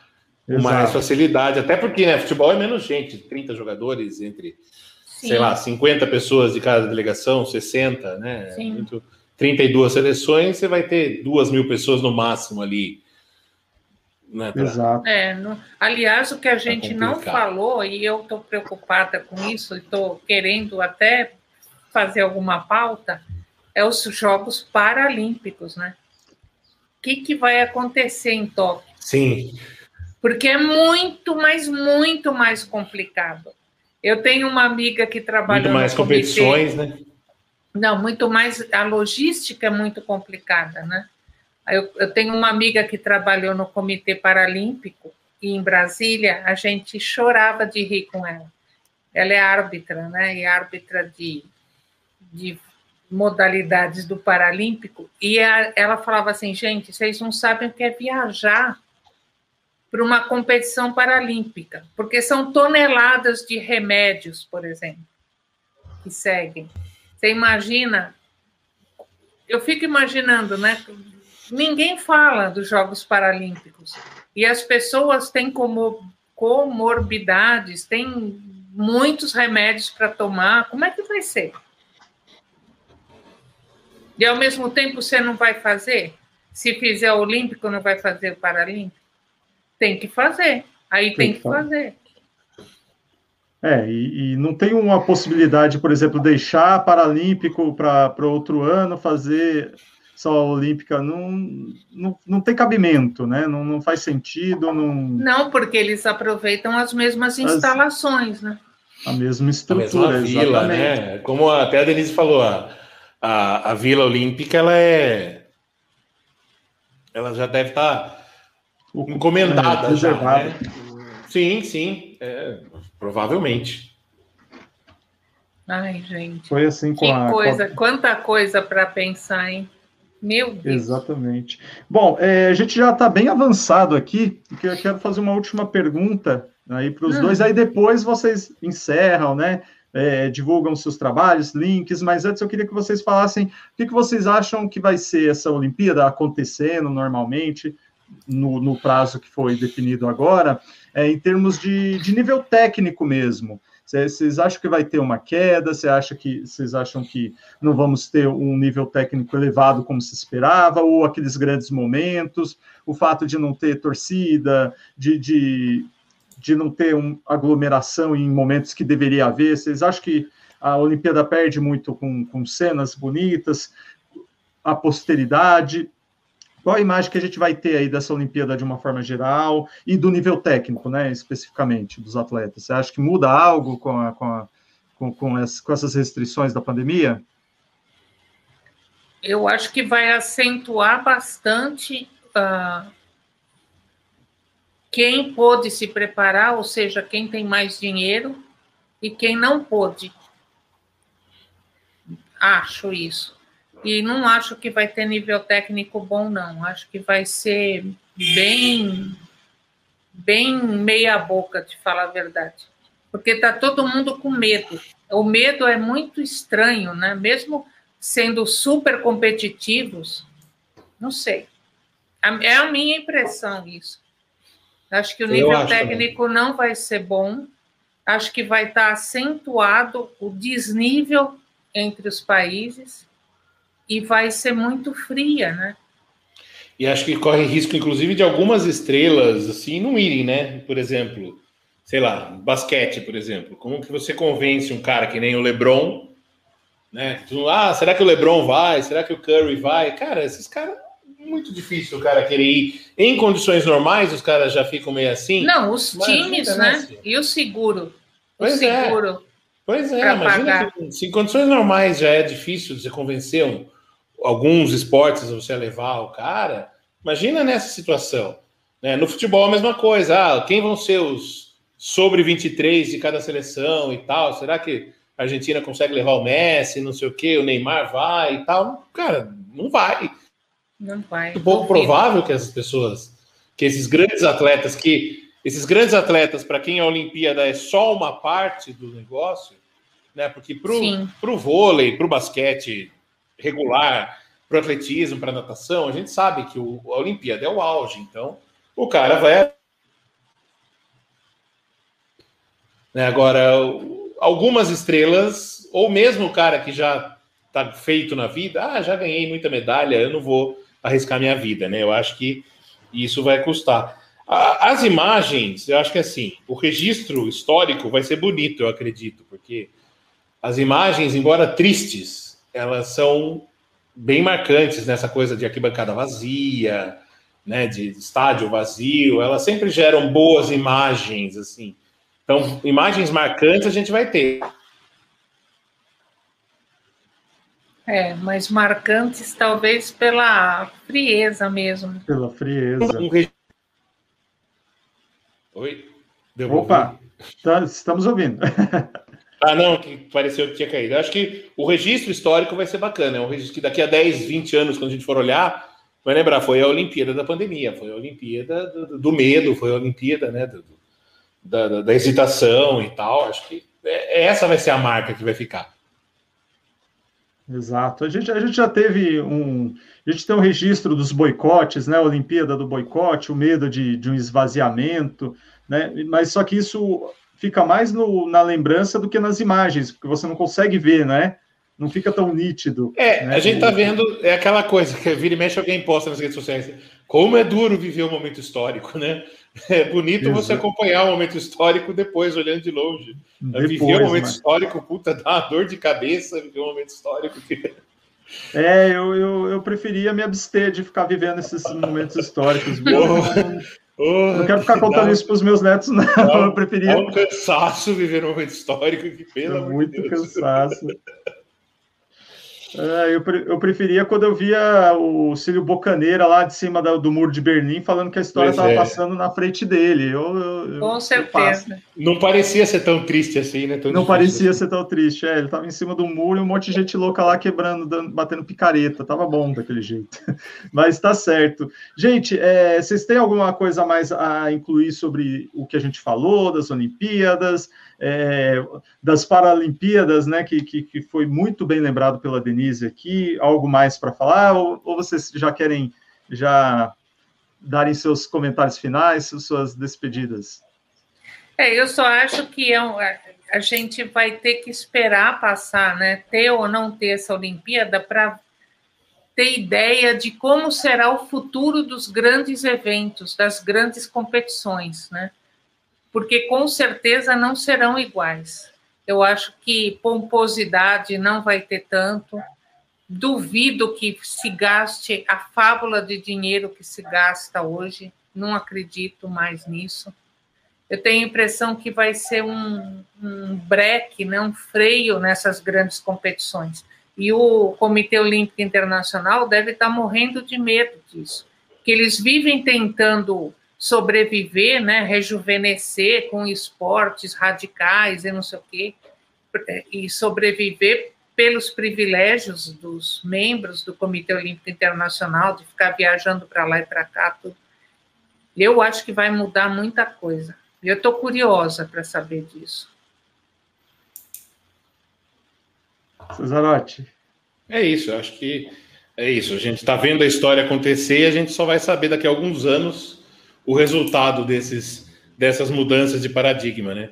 Essa, isso já era uma tendência, inclusive, né? As, tanto que as campanhas de Paris e a de Los Angeles, principalmente, ela ganhou principalmente, né?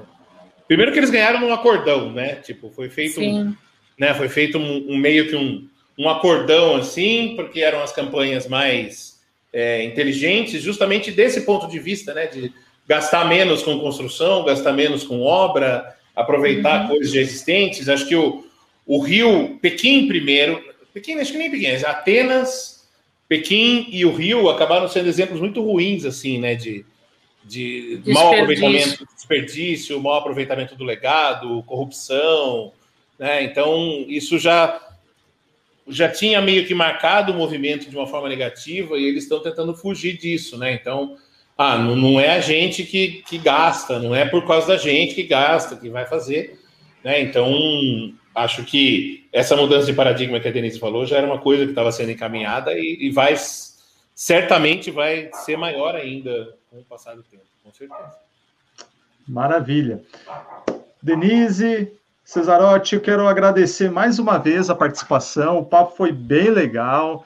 Qualquer dia a gente tem que fazer um bate-papo falando de curiosidade, contar um, pouco de causos, de história. Foi, foi, bem bacana. Eu acho que foi bem elucidativo também para quem tá louco para ver a Olimpíada e não sabe se vai ter, se não vai ter, por que, que continua né, rolando, por que, que não cancelam de uma vez ou, ou, ou mandam para o ano que vem. É, embora nós mesmos ainda estejamos com algumas dúvidas, né, mas acho que foi um papo bem legal, até para retomar essas, essas lives. Uh, Denise, é, fala aí um pouco do seu trabalho, divulga o UOL, o que mais você está fazendo, links, telefones. É, um momento, um, vamos fazer um momento de jabá aqui para a gente encerrar. Gente, eu não estou fazendo lá grande coisa, não. Eu estou tratando da vida, estou andando mentira, muito. Gente. Verdade, verdade. E o pessoal hoje, para ler sobre esportes do que eu estou escrevendo, eu estou escrevendo no UOL um pouco. Estou tentando abrir brecha para umas matérias malucas. Agora acabou de me passar pela cabeça que eu tenho que fazer uma de Paralímpicos. É, mas assim, tô tocando a vida, tô quieta aqui no meu canto. Tá certo. Cesarotti, pode falar tô aí. Tô tentando fala... retomar meu livro, que eu Opa, parei não, em como assim? Atenas. Assim? Vamos falar sobre o livro, fala sobre o livro aí, porque quem sabe, né, já, já aproveita, já divulga, já busca um financiador. Não, é, o, gente... que eu, o que eu pensei de fazer de Olimpíada, na verdade, era sobre uh, não é nem só os bastidores, né? Porque é engraçado contar, por exemplo, a medalha do Cruz, como foi a reação da imprensa, né? Como, como a gente do lado de trás viu a, a medalha, ou a medalha de ouro do vôlei, enfim. Mas uh, a minha ideia era escrever como um, Olimpíadas, assim como uma vanguarda, uma coisa que você estava na frente. Você via na Olimpíada o que você veria no mundo dali dois anos, desde uma língua franca, misturando ali os, a, com a queda do muro, até tatuagens que começaram em Barcelona, né? de repente virou uma febre mundial. É, ou seja, comecei a escrever o que, que as Olimpíadas tinham de futurístico. Aí eu parei em Atenas, preciso retomar.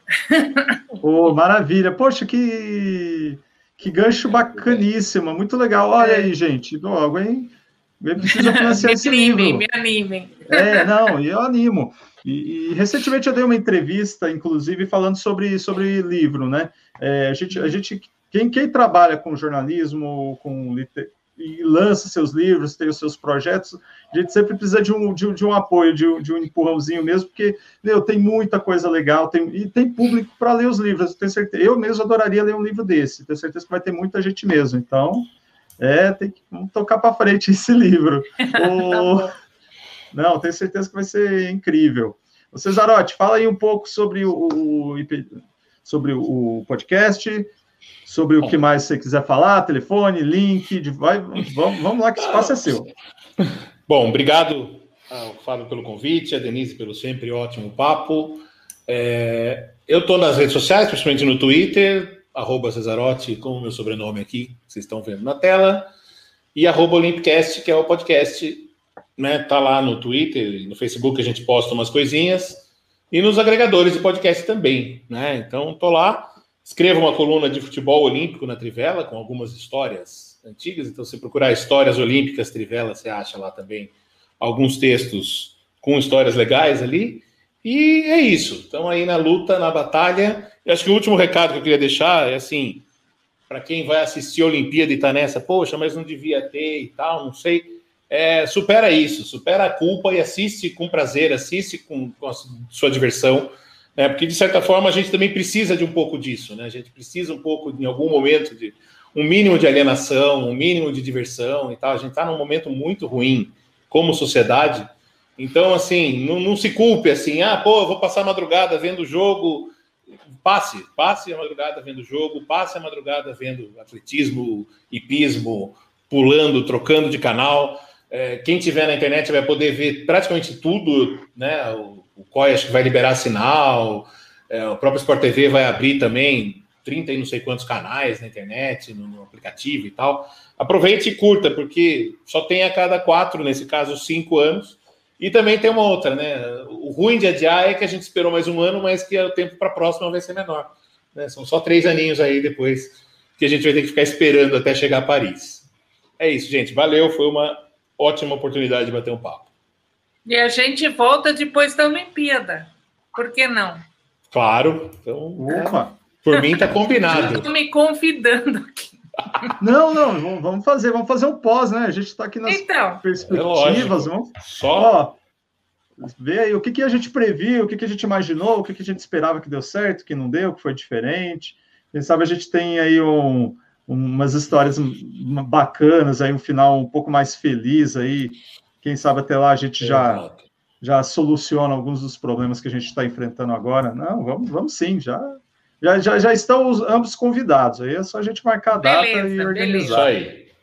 É isso aí. Deixa eu fazer o meu jabá também, né? Porque é de lei.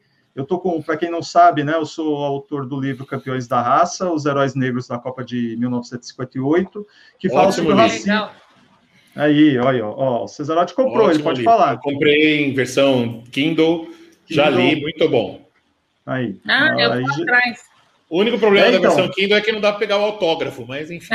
exato, exato. Mas o pior é por isso que eu estou aproveitando para falar do livro, porque é, esgotou a primeira tiragem, né? Que é essa aqui. O livro está no Kindle, continua lá, mas tem muita gente que fala: Meu, quero livro, quero livro de papel, quero livro físico, quero ler né? Quero sentir o cheiro do papel. O pessoal adora. Então aí eu estou relançando, né? Tô, fiz uma nova tiragem e o livro está disponível também para venda. Aí é só falar comigo, né? Na, nas minhas redes, F Mendes N, ou então no site que eu criei para vender o livro, que é o Fábio Mendes Jor, J-O-R, de jornalista.com.br. FábioMendesJor.com.br. Aí lá tem um botãozinho, se você quiser comprar o do Kindle, né? Ou então, se você quiser comprar o, o livro físico mesmo, o livro de papel, sentir o cheirinho, pegar no, no, no físico mesmo, que, que, é o que muita gente gosta. Então, o livro está ah, disponível ah, para venda aí por um preço camarada. Gente, legal. obrigado mais uma vez.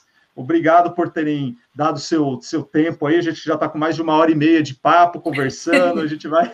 Foi muito legal mesmo. Adorei conversar com vocês voltar a falar com, com o Cesarotti também, aí faz tempo que a gente não, não troca figurinha, e para a próxima vez a gente conversa novamente, quero agradecer a todo mundo que teve paciência de acompanhar aí até agora, e no dia 19, 19 de junho, a gente vai ter uma outra live, era para ser no dia 12 de junho, mas é dia dos namorados, ninguém merece, né?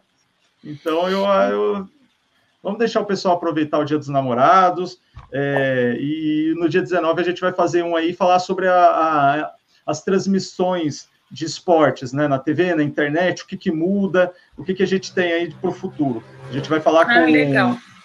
A gente vai ter a Gabi de Savoia, o Alan Simon e o Maurício Sticer. Então é um timaço muito bom aí para falar bastante sobre esse tema. Gente, muito obrigado mais uma vez para quem participou, para quem veio visitar, para quem está acompanhando aqui para a gente. Um abração e até a próxima. Valeu. Tchau, valeu, valeu.